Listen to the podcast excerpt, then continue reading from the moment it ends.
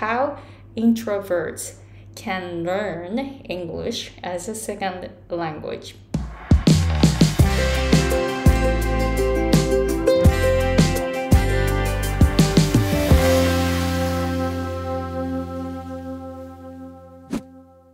Hey guys, it's Aiko. I'm the American English pronunciation coach and business coach. この動画では内向的な人がどういうふうに英語力を伸ばしたらいいかっていうのを紹介します、えー、私は英語発音コーチングを提供しています I have a free workshop video for you to check out、uh, three concepts where you can learn breath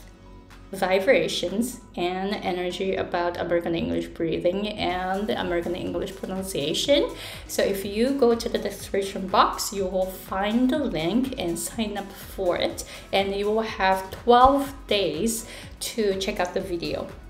Alright, so today's topic is about how introverts can learn English as a second language. えー、まずは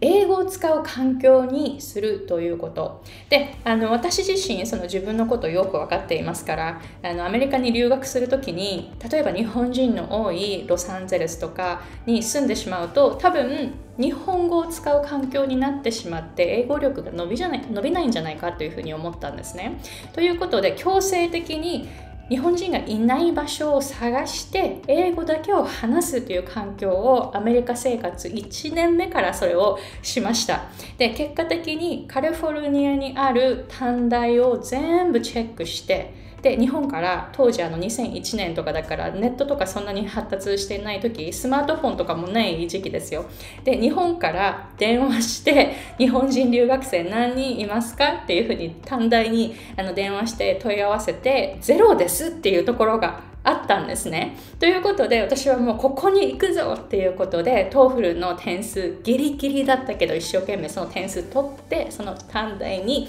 え、留学したという経験があるんですけれども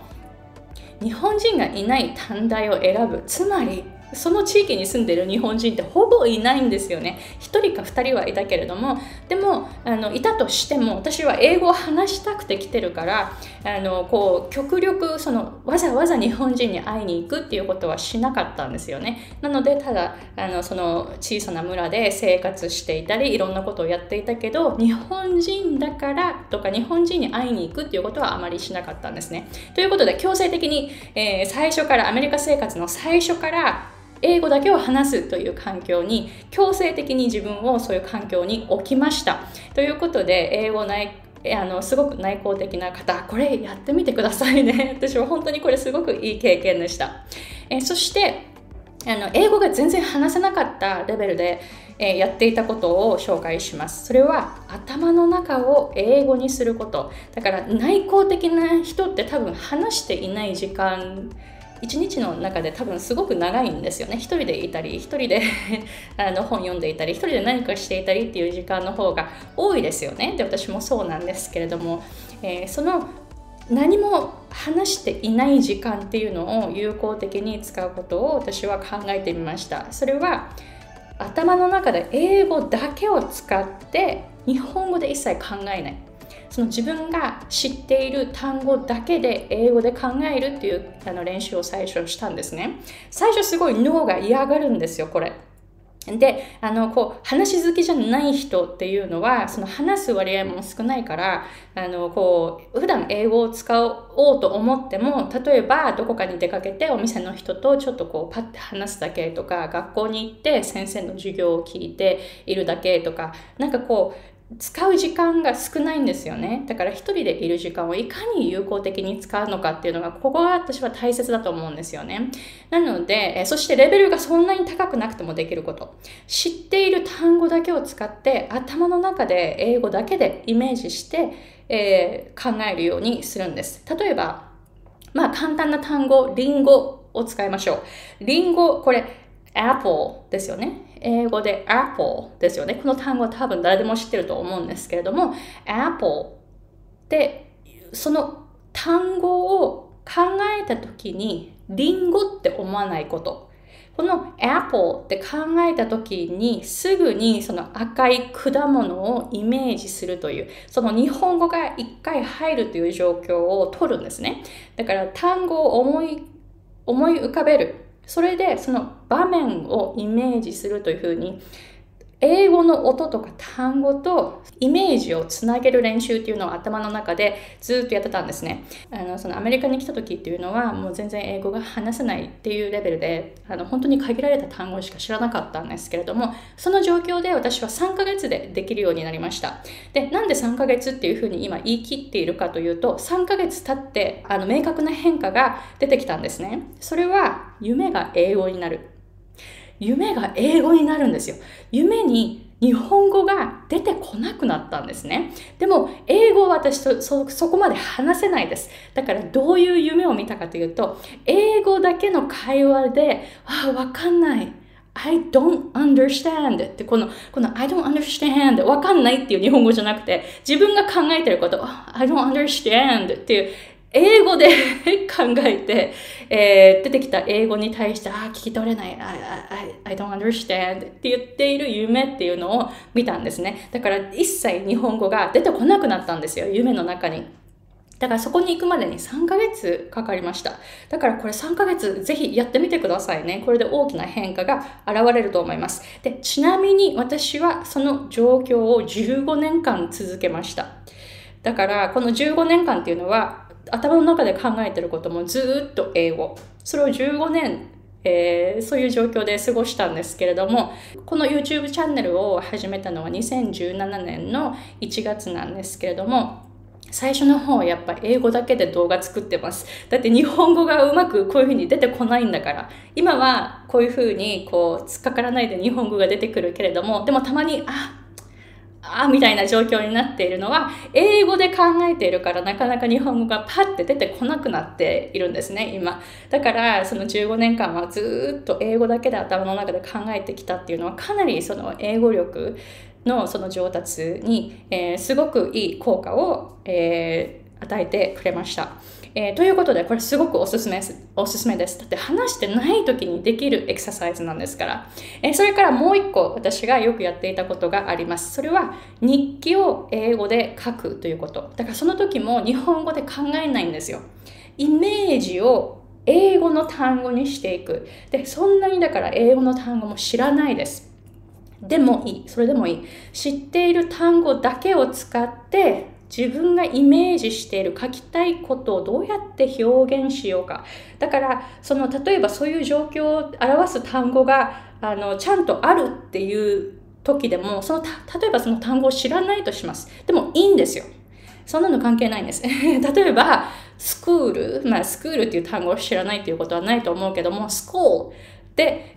いう単語もし知らなかったとします。学校っていう単語を知らなかったとします。でもその学校っていう場所を表現するんだったらできますよね。A place where students study とか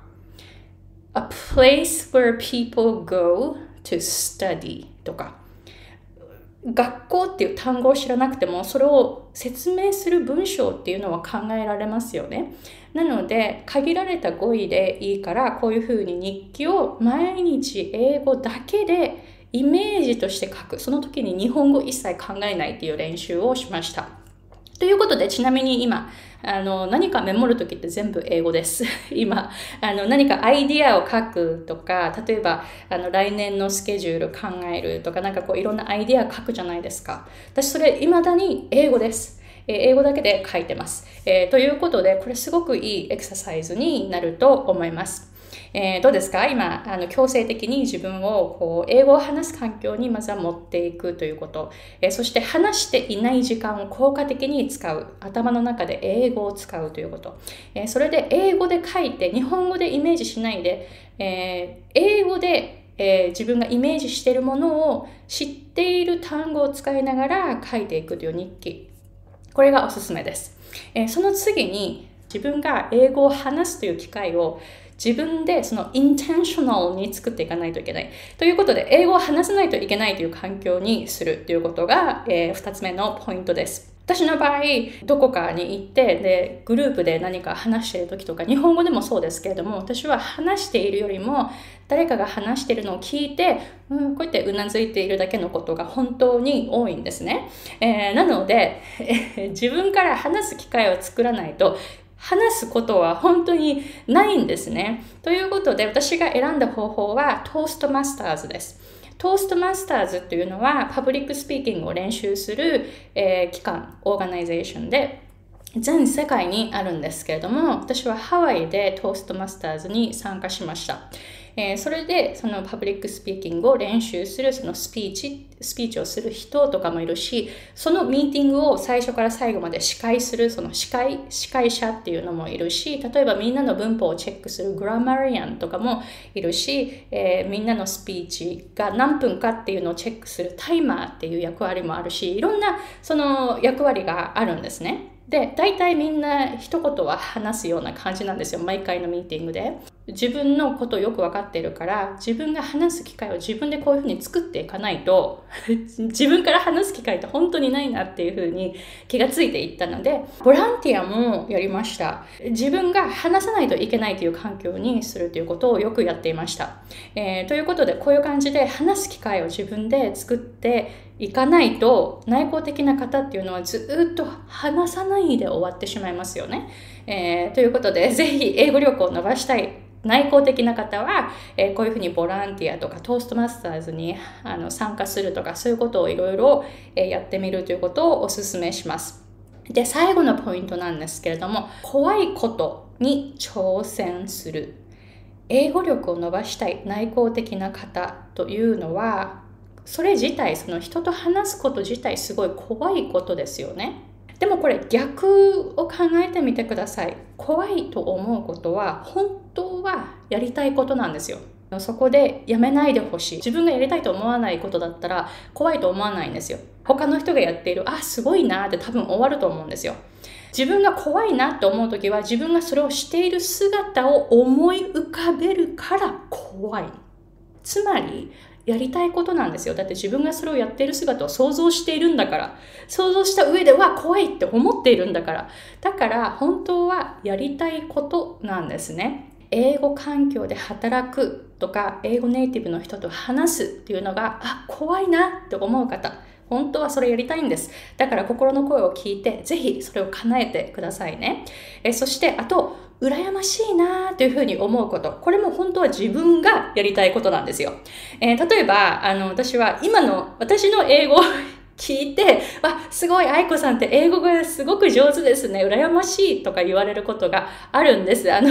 ちなみに本当に22年前とか20年前に私と出会ったら、わ、この人大丈夫？アメリカで、あの、生活していけるの？っていう、まあ、そういう英語のレベルで、本当に周りの人にあの心配されたんですよね。まあ、そういうレベルからスタートしたんですけれども、でも今は、羨ましいっていうふうに言われることもあるんですよ。実際、あの、